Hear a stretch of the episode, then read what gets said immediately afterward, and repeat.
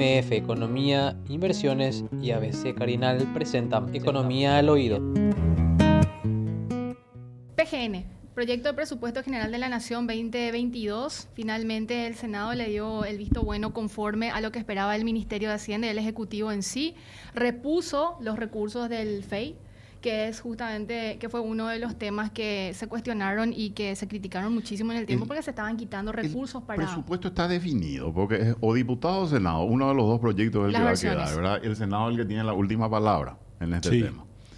Una cosa que es muy interesante, este tema del FEI, ¿verdad? Fondos para, Fondo la, para la excelencia en la educación y la investigación, creo que es así. Así mismo.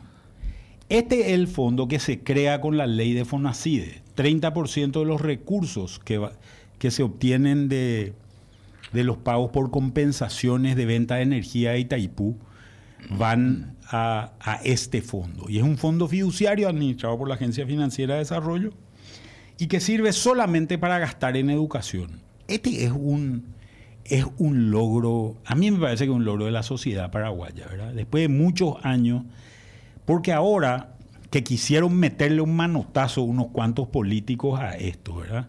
Porque ahí hay recursos, ¿verdad? En realidad hay, hay alrededor de 300 millones de dólares metidos en ese fondo. Entre ellos, una de las cosas para las cuales se usa para las becas becal, ¿verdad? Eh, que son becas eh, fantásticas que se, que se dieron y a pesar de que la clase política le quiso meter un manotazo, creo que la sociedad reaccionó a esto. La sociedad y la prensa, valga, valga, valga la aclaración, creo que es muy importante, y defendió estos fondos. Y en realidad se dieron cuenta de que era más impopular que otra cosa tocar, tocar esos fondos, a pesar de que ya le, habían, ya le han sacado de los fondos de Fonacide también el 7% que iba a capitalizar la AFD. La AFD es el banco de segundo piso que a través de créditos a bancos y cooperativas permite que haya, por ejemplo, créditos para la vivienda. Plazo, normalmente. Claro, créditos a largo plazo y eso descapitalizó en cierta medida la Agencia Financiera de Desarrollo, pero en este caso me siento muy contento que nos hayan tenido éxito. Me parece que están, eh, están ansiosos, desesperados de ver que hay un monto importante allí y no pueden destinarlo a las prebendas políticas. Exactamente. Eh, me, parece que eso es lo que les desespera. ¿eh? Justamente esa era una cosa que yo estaba discutiendo. En países como en Alemania, por ejemplo, vos te declarás de algún partido político. Suponete que seas colorado. Partido Verde. Claro.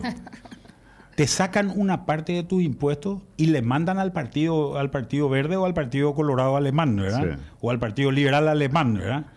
Le mandan una parte. Yo quiero saber cuánta gente afiliada va a ver si acá se hace lo mismo, ¿verdad? Si en vez de sacamos estos fondos que, el Estado le destina al, a los políticos y le sacamos a cada ciudadano afiliado que dice estar afiliado, le sacamos una parte de los recursos y le enviamos a su partido, ¿verdad? Al Partido Liberal, al Partido Patriarquería, al Partido Colorado, a quien quiera que sea. Quiero saber cuántos afiliados van a haber, mm. cuánta gente va a pedir su desafiliación casi inmediata, porque acá pues al revés, ¿verdad? Vos le pedís al partido que te dé plata ahora, no es que vos le das plata a tu partido. Y así mismo ocurre con las religiones también, ¿verdad? Vos te declarás católico y va plata al, a, la, iglesia, católica. te declarás protestante, te declarás musulmán y van, el, el, Estado recauda y destina ese dinero a, quien vos a quien vos diga que, que perteneces. Podríamos hacer lo mismo con los clubes de fútbol. A Olimpia le vendría muy bien, ¿verdad? Aunque sea un 10 No vayan a hablar de Olimpia. Un 10 mil guaraníes por, lo menos. Por favor, no meta el tema, Manuel. Sí. Ayer estuvo muy caliente la cosa. ¿eh? Creo que a Cerro también le vendría bien. A todo el medio le vendría bien, pero bueno, es una historia que. Libertad me parece el único que no tiene mucho sofocón. ¿eh? Sí. Por ahora, como diría un famoso pensador político. Mientras tenga sponsor. Sí. Por ahora. Es de recordar que el FEI en, diputados se le había recortado de 17 millones de dólares y en el FONACIDE también hicieron, habían hecho un recorte en diputados, pero con una reposición en el Senado de 18, casi 19 millones de dólares. Que ese monto eh, permitirá llevar eso que vos habías comentado hace, creo que el sábado anterior o anterior, no me acuerdo Manuel bien, eh, los Juegos o de Sur en nuestro país se le había quitado el presupuesto. El, saldo de caja es lo que entiendo, Manuel. Lo que ellos estiman que va a sobrar después del pago de la de, toda la deuda flotante, de, hasta el 28 de febrero, creo que hay tiempo. Eh, Los saldos son los que se repartieron ya y se repartieron a otras instituciones. Y ese saldo me parece que es parte, de eso es lo que va a ir al tema de Odesur. Entiendo yo que fue así la, la cuestión. ¿eh? Yo no sé muy bien qué pasó con el Odesur, pero me parece que se olvidaron, Se en la Secretaría se de. Deporte de meter Sí, el sí. presupuesto, ¿verdad? Se olvidaron, Manuel. de- de- literalmente Bastante- se olvidaron. Raro eso. Porque después los Bastante saldos- bochornoso, te y diría. además ¿verdad? es mucho dinero, ¿eh? porque estamos hablando, ¿cuánto? 400. 70 millones de Sí, dólares. eso es mucha plata. ¿eh? Estamos hablando de 400 mil millones de guaraníes, o sea, Sí. un número no, no, no es un vuelto precisamente, ¿verdad? El, y, y son importantes los juegos de sur. Esperemos que se puedan también, se pueda atraer turismo con eso.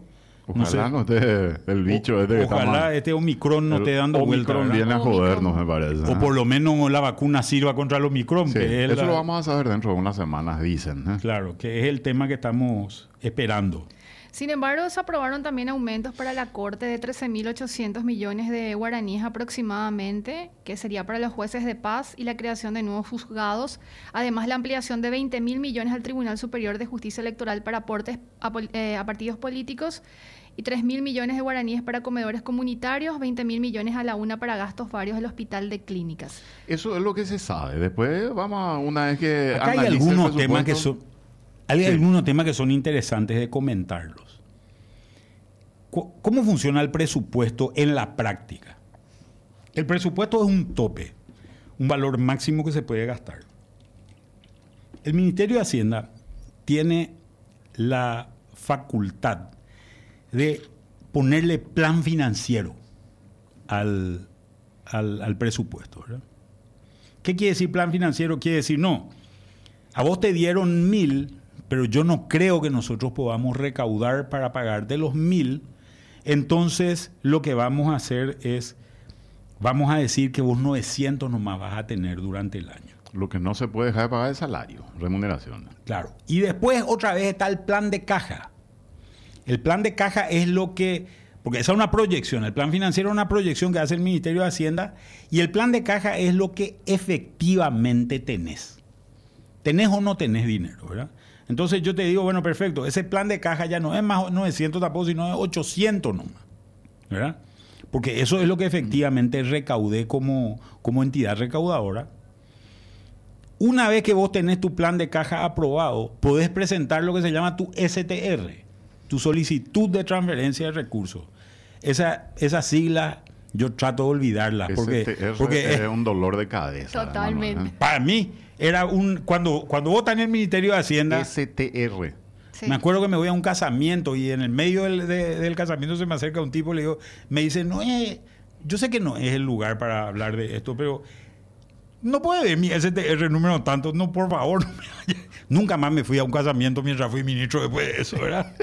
Sí, Eh, Te pechearon el STR, la STR en un Eh, casamiento. ¿eh? En cualquier lado te preguntaban, te pedían la, la- la STR. ¿verdad? Entonces, este es el esquema. Con, esta, con estas cosas, la- el, el Ministerio de Hacienda tiene la facultad de ir a- acordar, a- atajando el presupuesto. Un tema que es clave en, en- en esta cuestión es que los salarios no se le aplica plan, plan financiero. Es decir, por eso que siempre hay tanta protesta de, nosotros los economistas sobre todo y de otra gente cuando se habla del tema salarial.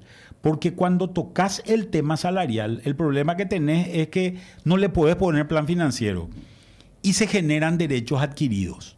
Es decir, la persona que recibe un salario que ganaba 3 millones de guaraníes y pasa a ganar 4 millones de guaraníes, no le puede volver a bajar el salario. Entonces, al generarse ese derecho adquirido, durante toda la vida laboral de esa persona, más su jubilación, te quedas impactado por ese salario. Por eso cuando en el año 2011, en la discusión del presupuesto 2012, se decide subir los salarios 38%, eso le costó 800 millones de dólares a Paraguay en aquel momento y todos los años a partir de ese momento. Seguimos arrastrando eso hasta ahora. Seguimos arrastrando. Seguimos Sufriendo el costo. Es la razón por la cual nunca pudimos más salir de una situación de déficit como, Empieza el déficit en esa. como la que... Ahí, ahí comienza, en el 2012 comienza el déficit.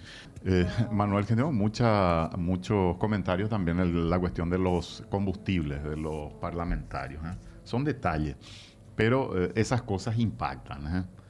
¿Eh? el hecho de que ellos sigan teniendo un cupo de combustible. Vi en las redes sociales que se, este, se comentó muchísimo aquello. Porque todo el mundo dice, lo, lo mismo que con los seguros médicos, dice, ¿por qué el Estado les tiene que pagar el combustible o el seguro médico a un funcionario? A nosotros, nosotros no pagamos nuestros seguros privados, ¿verdad? Yo tengo IPS, pero además tengo un seguro privado y me pago ese seguro y me cuesta caro ese seguro, ¿no? Entonces, ¿por qué ellos no pagan de su salario? Poco la gente eh, se empezó a cuestionar también esto, ¿no? Eh, claro, y, y, tu combustible también te paga vos. Y mi combustible también me paga. O tu transporte, como sea que lo tengas. Sí, la verdad que son privilegios que se generan en el Estado que son inentendibles.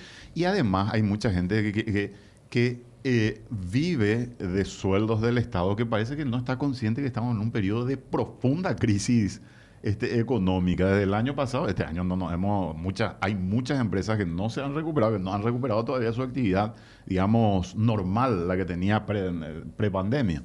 y, y, y, te exigen cosas y, y, es la única, digamos, es el sector que no ha dejado de cobrar durante toda la pandemia. Es más, ha dejado de trabajar muchos días.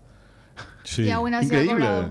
O sea, eh, parece que vienen en, en, en otro mundo. No, no, son conscientes de la crisis. A mí lo que me preocupa siempre cuando se hacen aumentos es que redireccionan los recursos de gastos, vamos a decirle, eh, corrientes, que en algún momento vos podés cortar, pero redestinan a gastos rígidos, que es lo que hicieron también con este aumento para, lo, para la corte, por ejemplo. ¿verdad? Y bien lo que explicaba Manuel, esto es perpetuo hasta que el funcionario claro. deje... Hay un tema con relación a la corte, que viene más o menos del año 2010 que es un tema que no es menor. Tampoco a la Corte se le puede poner plan financiero. De la hecho, Corte ejecuta el 100% de su presupuesto. El Poder Judicial ejecuta el 100% de su presupuesto. O sea, ahí no hay forma de, de, de, recortar y encima tienen los recursos de los registros, ¿verdad? Que es lo que se llama la fuente 30, o sea, un recurso propio. Institucional. Institucional que es el que, el que le, le genera eh, importantes, importantes ingresos. Ingresos al Poder Judicial. Por eso que ves estos palacetes judiciales en, en cualquier lugar del país eh, que son... Un gran negocio eh, y es este construir. También siempre es un gran es- negocio. Y te voy a contar otra, otra historia que, porque también hay un incremento para el hospital de clínicas que a mí me parece positivo. Y lo voy a decir por qué. Eh, también te cuento una anécdota de mi época de mi época de, ministerio. Nosotros me acuerdo negociábamos con la Universidad Nacional, el hospital de clínica es la Facultad de Medicina, parte del- de la Universidad Nacional. Y en aquel momento, me acuerdo que discutíamos el monto, el presupuesto de la Universidad Nacional era un billón de guaraníes, me acuerdo. Nos vamos al Congreso, en el Congreso le suben a 1.1 billones, ¿verdad? 10%. 10%. Como nosotros habíamos, habíamos ya discutido este, con, con la, con la rectoría, con el rectorado en aquel momento, entonces decidimos aplicarle el plan financiero un billón, que es lo que habíamos acordado ya con la universidad. Pero como es una unidad la universidad, ellos deciden cómo recortan internamente. ¿Qué hicieron? En aquel momento, ¿qué hicieron? Le recortaron al hospital de clínicas todo el dinero en medicamentos. Los 100 mil millones de guaraníes Entonces, en medicamentos del hospital de clínicas. Hay una, una queja por la Y no de- recortaron nada en construcción. Nada en construcción. Entonces, ¿qué pasa? En abril se acaba el se acaba el, el- el dinero para el hospital de clínica, los insumos. Empiezan a protestar y los hijos de puta eran los de Hacienda, ¿verdad? Que obviamente el ministro, ¿verdad? Que, que le habían recortado los medicamentos al hospital de clínica. En realidad, le recortó el rectorado en un acuerdo, en, aquel momento también con connivencia con, con el decano Peris, famoso de, de- de la Facultad de Medicina, ¿verdad? En connivencia recortaban esos 100 mil millones, pero ese era el mecanismo, por eso yo veo positivo que se le asigne directamente al hospital de clínica, porque ahí no hay forma de, de- de tocar el presupuesto y que se maneje, que se... Que el que se- rectorado pueda meter mano. me parece que incluso creo que creo que los médicos del hospital de clínicas estaban estaban en, eh, ha- haciendo manifestaciones y todo, ¿no? Está el Hacemos presidente, sí, está el presidente del Centro de Armadores Fluviales y Marítimos del Paraguay, Esteban Dos Santos. ¿eh? Buenos días, don Esteban. Aquí en Mesa, Manuel Ferreira, Roberto Sosa y Prince Otto. Gracias por atendernos en este sábado. Buenos días, muchas gracias por la invitación, un gusto. No queríamos dejar de, aprovechar la oportunidad, don Esteban, brevemente para conversar con usted sobre la actualización que se hizo del Plan Nacional de Logística Paraguay 2030. ¿Cómo ven ustedes este programa, este plan y evidentemente cuál es la perspectiva que tienen al respecto? Sí, nuestra nuestra visión de esto es que, o nuestro temor en realidad es que esto sea un plan más. Eh, y que sea trabajo, eh, un, un, largo trabajo de consultoría que se viene realizando eh, a lo largo de los últimos meses y que no pueda ejecutarse eh, a ningún nivel. Porque vemos muy seguido que se planifican obras, que se hacen proyectos, pero a la hora de la verdad no se disponibilizan los fondos, se politizan las decisiones, eh, hay protestas en las licitaciones, entonces así no se puede avanzar y ese es nuestro temor. De todas maneras, nos parece bien que se haga una planificación, eh, pero esto es a largo plazo y no resuelve todavía el problema puntual que tenemos en este momento. Don Esteban, ¿cuál es la necesidad que se tiene en materia de inversión eh, si hablamos de logística en general en Paraguay? Bueno, nosotros, eh, en primer lugar, hay que hacer una gran inversión y que verdaderamente en este gobierno, yo debo reconocer, desde el Ministerio de Obras Públicas se han ejecutado obras eh, viales, eh, pero también hay que hay que eh, intensificar la, la inversión en, la hidrovía, a pesar de que se vienen haciendo obras de dragado, hay que intensificar y hay que lograr un mecanismo por el cual verdaderamente funcione eh, la estructura a cargo de, controlar y ejecutar la obra de dragado. Eh, también hay que hacer inversión en ferrocarriles. Nosotros necesitamos verdaderamente eh, relacionar todos los puntos logísticos que tengamos disponibles en nuestro país para lograr eh, reducir el costo logístico o la incidencia del costo logístico sobre nuestros productos, ya sea de importación o de exportación. Que con la pandemia se agravó, don Esteban, en el sentido de, sobrecosto en materia de, traslado y, demás. Sí, la pandemia tuvo una incidencia, eh, pero esto es a nivel mundial y todo el incremento de los costos eh, logísticos ocasionados por la pandemia es a nivel mundial eh, y por supuesto que se trasladan. Durante la pandemia, todas las empresas que estamos dedicadas al transporte nacional e internacional, la verdad es que no paramos, pero sí hemos tenido eh, costos adicionales operativos eh, por los controles sanitarios impuestos a todo el personal involucrado en la logística, por las demoras que se producen en los puntos de operación, ya sean puertos eh, fluviales, marítimos, eh, puertos secos, eh, fronteras, todas estas demoras que se producen a los medios de transporte generan sobrecostos y por supuesto que esos sobrecostos se trasladan luego al, al consumidor final a través de los precios de los bienes que se transportan. Una pregunta, Esteban. Manuel Ferreira te saluda. Eh, Manuel? Contame, CAFIM no va a pedir al Ministerio de Obras Públicas que se incluya dentro del programa de concesiones que ellos están sacando, que es 100%, hasta lo que yo vi, por lo menos es 100% rutas. ¿No va a pedir CAFIM que se incluya también el caso de la hidrovía? Bueno, este es un pedido que nosotros venimos haciendo desde que yo tengo memoria, Manuel. Eh, por eso yo decía al comienzo que necesitamos eh, intensificar la, la inversión en la hidrovía. Y vos sabés perfectamente que el 75% del comercio exterior paraguayo se mueve a través de la hidrovía. Y nosotros eh, tenemos, o, o el río en realidad tiene ciclos de comportamiento y nosotros ahora estamos en el ciclo de bajante, la peor bajante histórica del río Paraguay y cada vez que pasamos por un ciclo de bajante eh, nos desesperamos, vemos cómo suben los costos de nuestros productos, vemos cómo dejamos de ser competitivos eh, con nuestros productos nacionales hacia el exterior. Hoy por el incremento de costos, entre ellos las tasas adicionales a la carga por, por la situación de aguas bajas, hay productos que eh, no se pueden directamente exportar.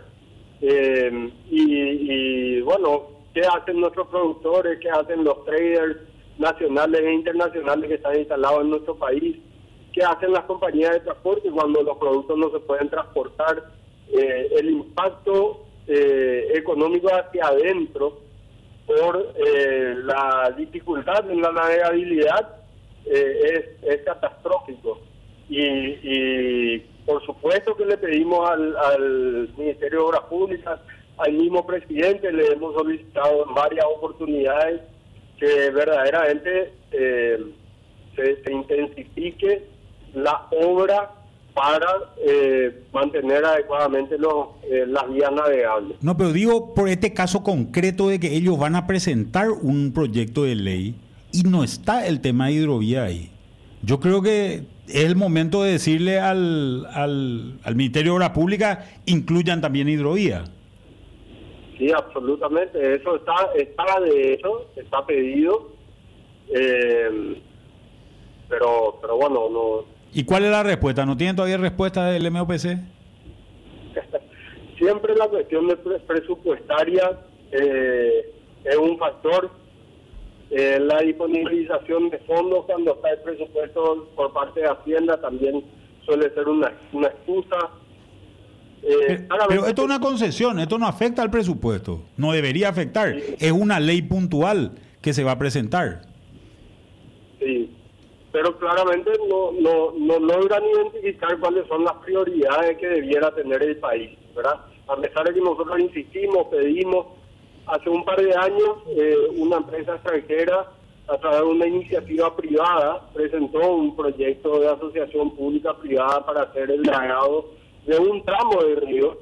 Eh, nosotros objetamos que no, no, no es la solución porque la propuesta era tragar solamente un tramo a través de esta iniciativa privada y eh, APP solicitaban la concesión de ese tramo de vía navegable por 20 años, ¿verdad?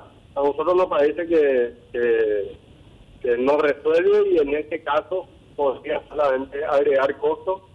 Se debía hacer el estudio de factibilidad económica y técnica que nunca se hizo, o si se hizo, a pesar de los reiterados pedidos que nosotros le hicimos, nunca nos entregaron, no está disponible la información.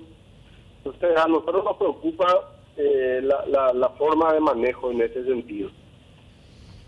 Bueno, vamos a estar seguramente comunicándonos con gente del MOPC también a preguntarle cuál es su opinión sobre este punto. Nosotros venimos trabajando muy, muy, eh, muy de cerca con los otros gremios eh, de la producción y, de la exportación de grano y por supuesto la Cámara de Terminales Portuarias eh, quienes son, ya, llamémosle, los usuarios más directos de la hidrovía. Eh, y en conjunto eh, queremos plantearle al gobierno alguna alternativa eh, de administración de la obra de dragado para que esto sea verdaderamente efectivo y que, que pueda ejecutarse de acuerdo a las necesidades que nosotros como usuarios y operadores de las vías navegables conocemos que son, ¿verdad? Muchísimas gracias, don Esteban. Vamos a estar en contacto seguramente eh, más adelante con usted. Bueno, muchas gracias. Un saludo a todos. Era Esteban Dos Santos, el presidente del Centro de Armadores Fluviales y Marítimos del Paraguay, CAFIM.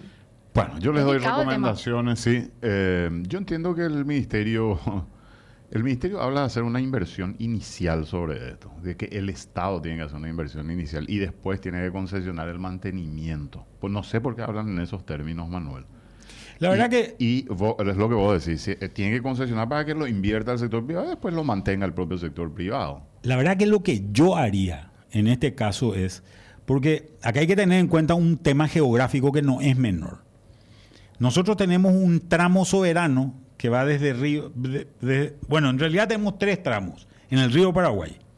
El tramo Bahía Negra, Río Apa, compartido con Brasil, el tramo soberano, Río Apa, Río Pilcomayo, y el tramo Río Pilcomayo, confluencia con el Paraná, compartido con la Argentina. En realidad a nosotros el tramo eh, eh, Río Apa, Bahía Negra no nos afecta tanto, porque tenemos poca carga en realidad que se mueve por esa, por esa zona. El tramo ya es más importante, el tramo soberano, pero el tramo más importante tal vez sea el tramo Pilcomayo Confluencia. Argentina. Ahí hay un tratado que es del año 68 que divide el tratado en dos partes. Que- o que divide el tramo en dos partes. El tramo Pilcomayo-Formosa y Formosa-Confluencia.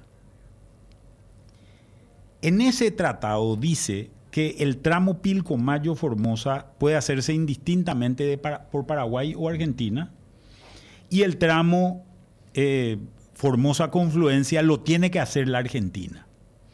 Y hace falta una comunicación de puertos nomás. ¿Por qué es importante este tramo para nosotros? Porque en realidad la carga, los puertos que están en, en, eh, los alrededores de Asunción, hay un grupo de puertos que está en el norte y hay otro grupo de puertos que está en el sur, en la zona de Villeta básicamente. Y los otros están en la zona de Asunción y Mariano Roca Alonso fundamentalmente. Eh, muchos de los camiones que traen carga y vienen del este, por ejemplo, terminan en uno de los dos puertos, ¿verdad?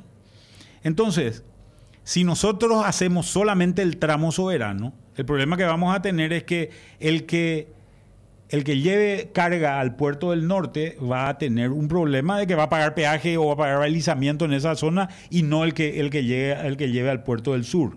Entonces vamos a perder una parte de la infraestructura. Y como Asunción tiene serios problemas de tráfico, imagínate el problema de tráfico que generaría que solamente la mercadería vaya por los puertos del sur o llegue por los puertos del sur y tenga que cruzar, por ejemplo, camiones de gran porte, tenga que cruzar toda la ciudad. Entonces, es importante también facilitar a los puertos del norte. Esto, para hacer esto, hay una comunicación que se tiene que hacer. Tengo entendido que Cancillería, que estaba haciendo estas comunicaciones, ya habló con Cancillería de Argentina y Argentina no le interesa el tramo. Eh, eh, porque es más o menos la misma situación que nosotros tenemos en el tramo Bahía Negra Río Apa, ¿verdad? No Ellos interesa, mueven muy poca claro. carga o, o ninguna carga desde Formosa o desde, o, o desde los puertos eh, que están sobre el río Paraguay.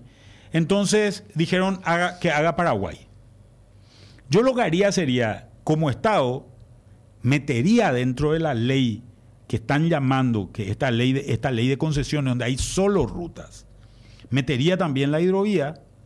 Si fuese CAFIM, hablaría con el ministerio para que eso ocurra. Y lo que haría él como Estado paraguayo sería negociar con la Argentina para que todo el tramo entre dentro de una concesión paraguaya. Y no, de, no, no, no quede a la Bartola, por decirlo. Que esté circulable, navegable Claro. en forma permanente. Y entonces ahí haría el, el trabajo de, de- de concesión. El Estado está recortando, el Ministerio de Hacienda está recortando eh, gran parte del gasto de inversión t- y el dinero que tiene el Ministerio de Obras Públicas. Y esto es algo que se ve poco, pero que es muy importante. O sea, ¿cuánta gente anda por el río? Eh, algunos tienen canoa, se van a pescar, tienen lanchita, eso no le afecta un pito No, pero el es- dragado del río. Es raro que no lo prioricen, Manuel, teniendo en cuenta que se trata de el, el- el lugar por donde circula gran parte de nuestro comercio exterior. Claro, pero hay un tema que no es menor para el político en general, que es cuál es la obra que se ve y cuál es la que no se ve. ¿verdad? Yo soy más mal pensado, Manuel. Siempre. Y, y- y yo Siempre. Soy mucho más mal pensado. Con Yo ya soy medio mal pensado, no vos sos más interesa el... ¿Y por qué no le interesa? ¿Eh? Ya que son mal pensados, decía bien. Y si vos aconsejas al sector privado, pues allí no hay... No hay No hay inversión que se va a hacer y, y bacheo y toda la, la cuestión, ¿entendés? Claro, pero creo que al final del día eh, está bien eso, ¿verdad? Y le afecta vos- seguramente a un grupo, ¿verdad? Porque es raro, Manuel. O sea, si vos tenés un comercio exterior, ¿cuánto del, ¿cuánto del comercio del país depende del río? Creo Y que dijo 75% 75, dijo él. Entonces, pues, ¿por qué no 75, invertirías allí si esa es gran parte de tu vía de, de comunicación para el comercio exterior? No, no tiene pues mucho sentido. Y es la misma pregunta que se hace Claro, en Esteban. no, no tiene sentido. O sea, acá yo te digo, hay que ser mal pensado. ¿Por qué no les interesa? Pero bueno, en Puerto Caballo termina el tramo con el Brasil, o mejor aún hasta el hito es territorio paraguayo, me dice acá un oyente, Manuel. ¿eh? Bueno. Puerto Acá- Le regalamos un poquitito a Bolivia. Acá, está- acá están, me dice la gente del este del país, estamos podridos de los cortes de Andes, dice, eh, son permanentes. Hay millones de máquinas de Bitcoin, dice. Por lo visto hay mucha, ¿cómo es que se llama? Minería. Hay mucha minería. Hay mucha sí. minería, por lo visto, ¿eh? en la zona este del país. Consume mucha energía, eso dicen. ¿eh? Dicen que sí. Parece que se necesita mucho, mucho mucha capacidad de procesamiento Sí, informático. Informático. Es una computadora que, un supercomputadora que lo dejan ahí funcionando. En realidad creo que son un montón de computadoras, un todas unidas en Sí. red, ¿verdad? Yo no entiendo bien cómo funciona el sistema, pero ya varias veces hablamos del tema. Pero ese es un problema de distribución también. Sí, sí, claro. La capacidad de- del sistema de distribución. Sí, ahí hay, ahí hay todo un tema también de... Hoy leía justamente un artículo que está publicado en ABC sobre, sobre este tema de, de cómo va, que, va, va- va a quedar otra vez, porque esta discusión que tuvo Marito con... Lo, lo de la tarifa de Itaipú. Claro, cómo va a quedar lo de la tarifa. Paraguay se fue a pedir que no se toque la tarifa. Y señalaban eh, eh, Nelson Cristaldo, es el que estaba, el que estaba sí. entrevistado en esa nota, donde él señalaba básicamente que en realidad lo que tendría que pasar es bajar la tarifa. ¿verdad? Mira, yo creo que el, vos sabés que yo coincido con Nelson, eh, solamente en un punto creo que no, no, digamos, no concuerdo con él.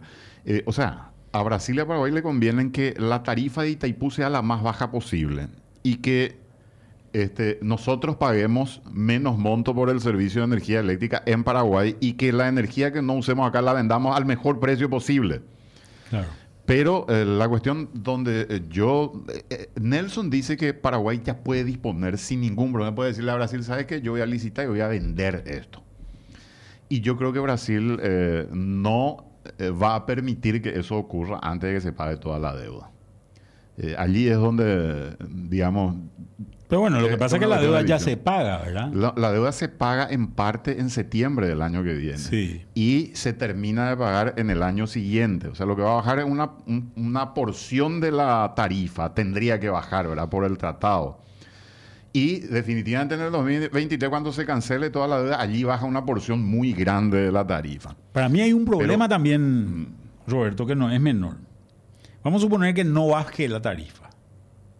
Sí. Que no, que es lo que, Sí, lo sí, que que es lo Marito que le Paraguay está pidiendo. le, le pidió a, a Bolsonaro. Si no baja la tarifa, porque el tratado dice que en Itaipú no se puede ganar dinero, Sí. ¿verdad? Si no se puede ganar dinero en Itaipú, quiere decir que tu ingreso tiene que ser igual a tu gasto. ¿verdad? ¿Cuáles serían los gastos?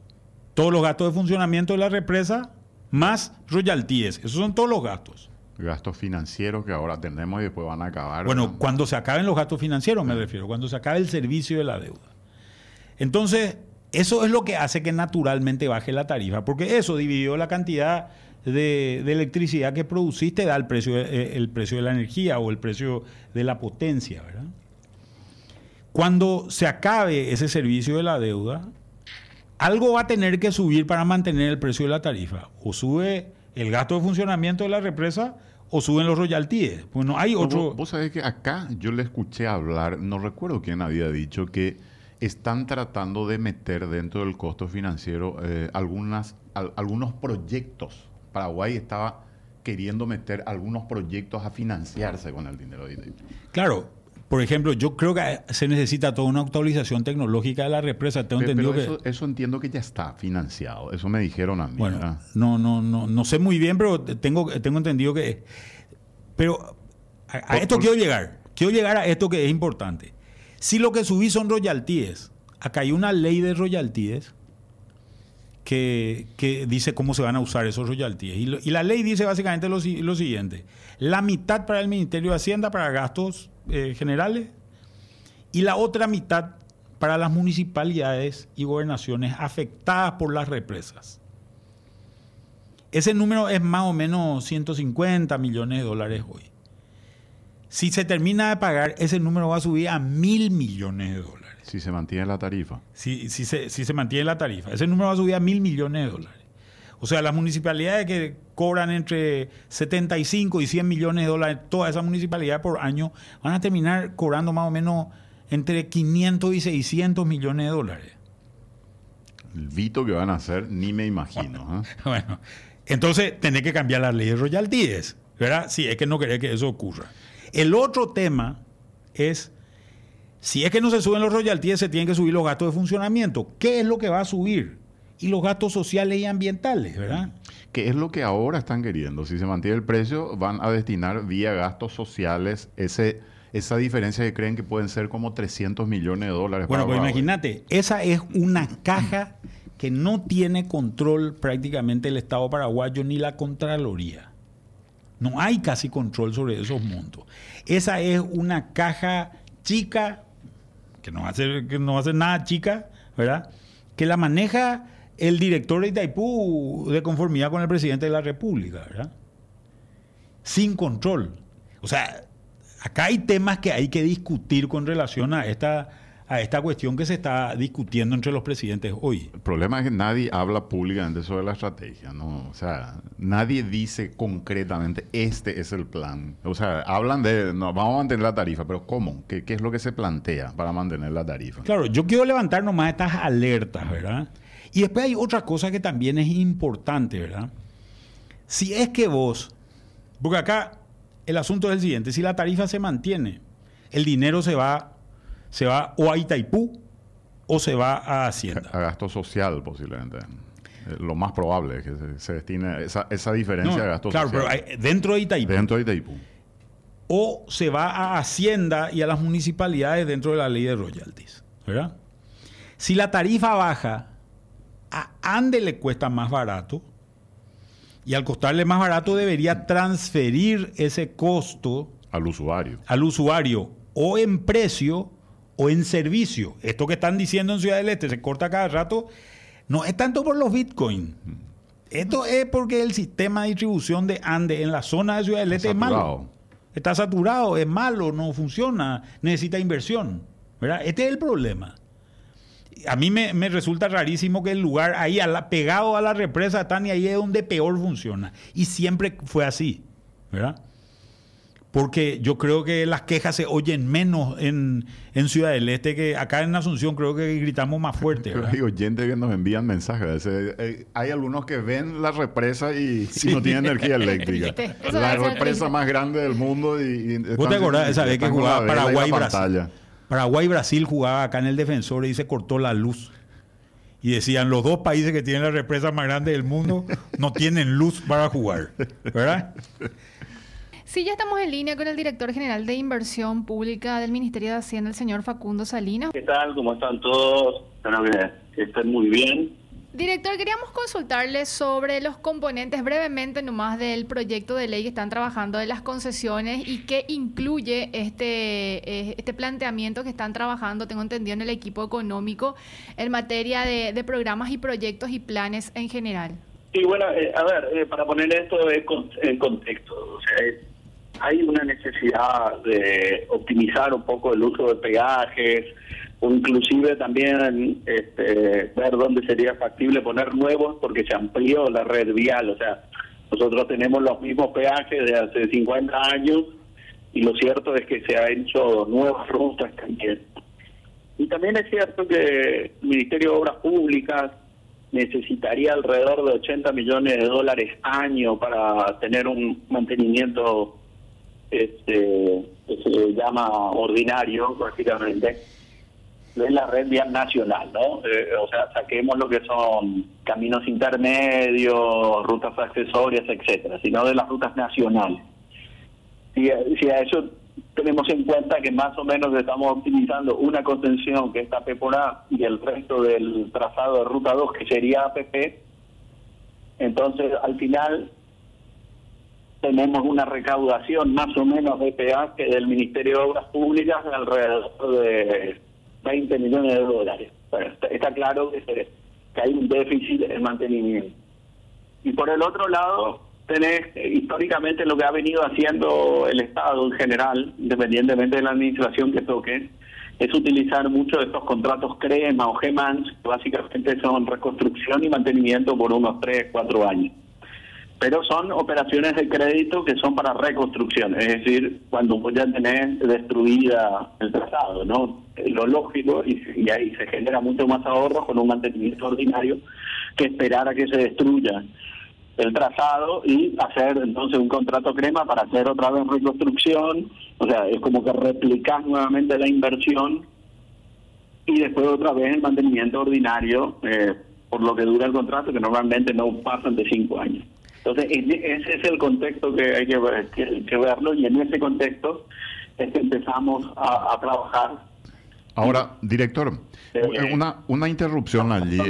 el director, una, una breve interrupción allí. Eh, hay una cuestión que, que, es la que queremos saber un poquitito. El caso de la hidrovía, el tema hidrovía. ¿Cuál es el, el, proyecto o la propuesta que se tiene en este contexto? En este contexto lo que nosotros tenemos, una prefactibilidad de un proponente privado, eh, de una empresa muy grande este, internacional, y estamos esperando que termine la factibilidad. Esta sería una, estaría bajo la, el régimen de alianza pública dentro de lo que es APP, lo que sería una iniciativa privada. Es decir, surge la idea del proponente privado y no de la administración pública. O sea, esto no va a entrar dentro de la ley de concesiones que ustedes van a proponer. Ah, no, no. Hoy por lo menos no, porque nosotros ya tenemos una prefactibilidad presentada y se le ha dicho al proponente privado que continúen los estudios a nivel de factibilidad, que es como ustedes ya saben, es cuando se se afinan más los números ya con la alternativa elegida de solución. Y en eso estamos, estamos esperando el final de esos estudios. Como saben, los estudios del río son un poco más complejos, no es tanto como una ruta. O sea, la parte técnica es compleja. La, lo que se llaman los estudios de batimetría, todos los pasos, etcétera. Entonces lleva un poco más de tiempo de lo que se nos gustaría, pero bueno, es importante hacerlo. Pero no, eh, la, la hidrovía va por APP.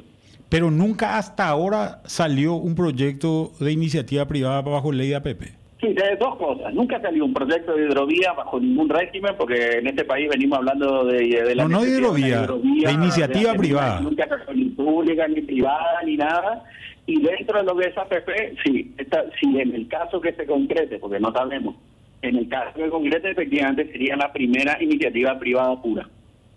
¿Y por qué nunca salió? ¿Por qué nunca salió qué? Un proyecto de iniciativa privada. Y porque las que presentaron no se... y, también por la gestión, por la burocracia interna del Estado.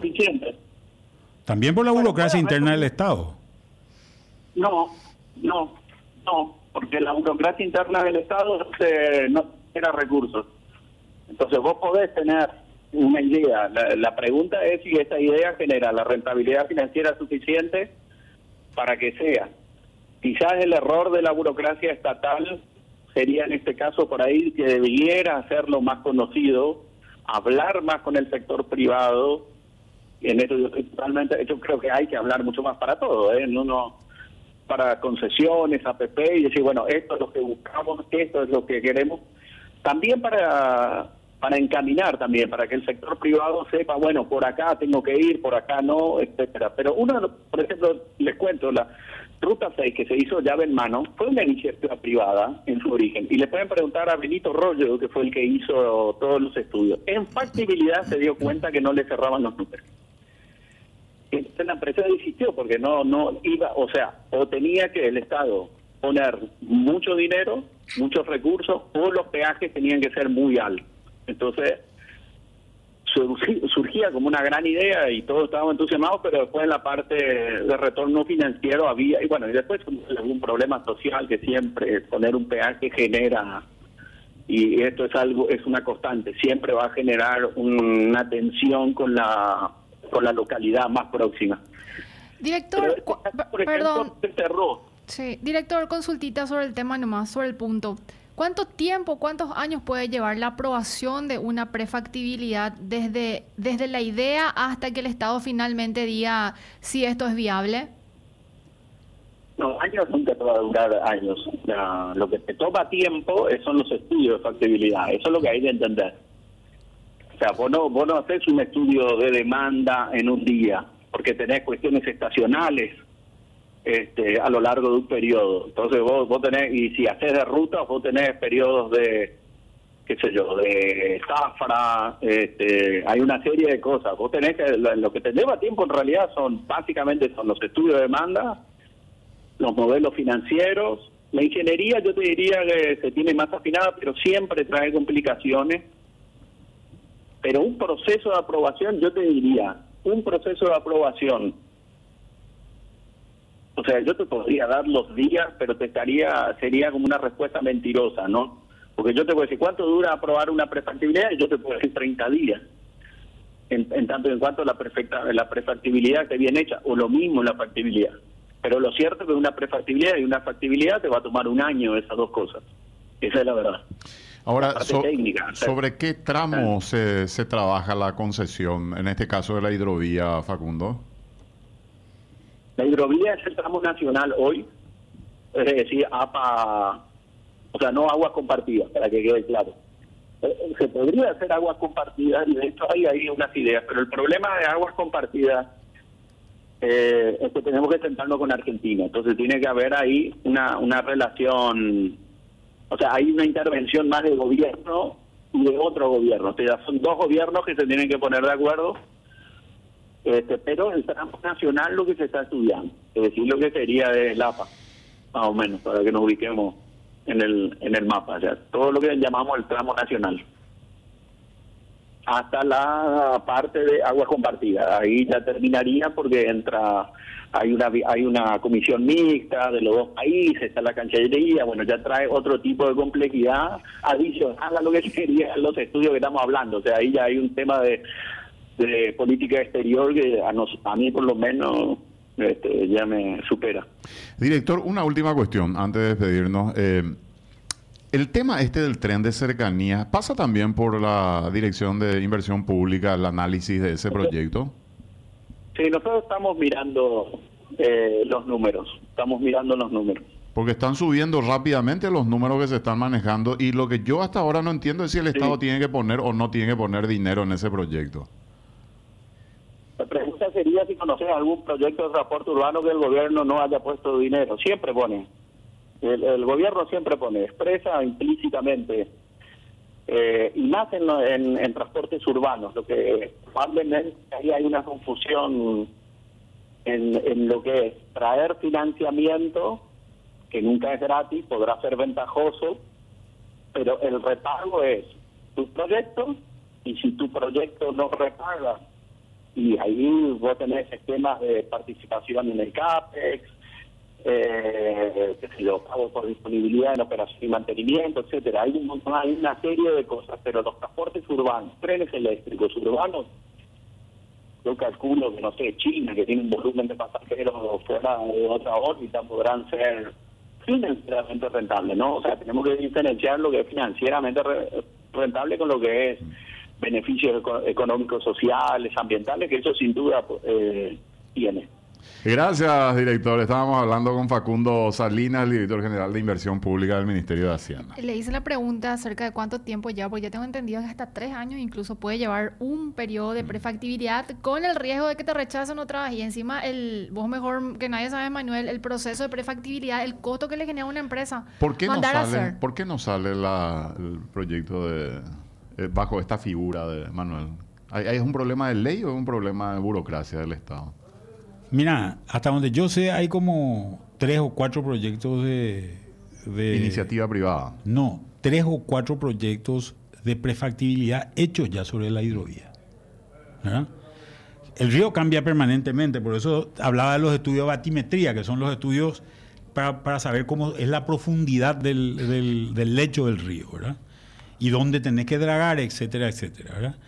Eh, podés hacer, eh, en todos los estudios, yo participé en uno de ellos, en un momento dado, allá por el año 2009 o 2008 2009, y el proyecto es rentable. El proyecto es rentable. A mí me preocupa eh, esto que nunca se ha aprobado el, eh, un, un, proyecto de iniciativa privada. También escuché, nunca participé de ninguno, pero escuché varios proyectos de iniciativa privada y yo, le, yo te puedo asegurar que acá hay un problema de burocracia del Estado y que esto no funciona del todo.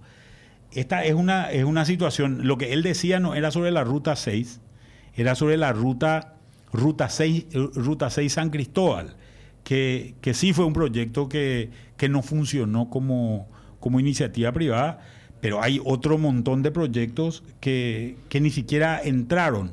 Tal vez se hicieron mal los, los cálculos. Yo creo que es extremadamente complicado el decreto de, de, iniciativa privada y creo que ahí hay un montón de trabas que no se pusieron en la ley se pusieron en el decreto. MF Economía Inversiones, ideas globales para necesidades locales. Visítanos en www.mf.com.py.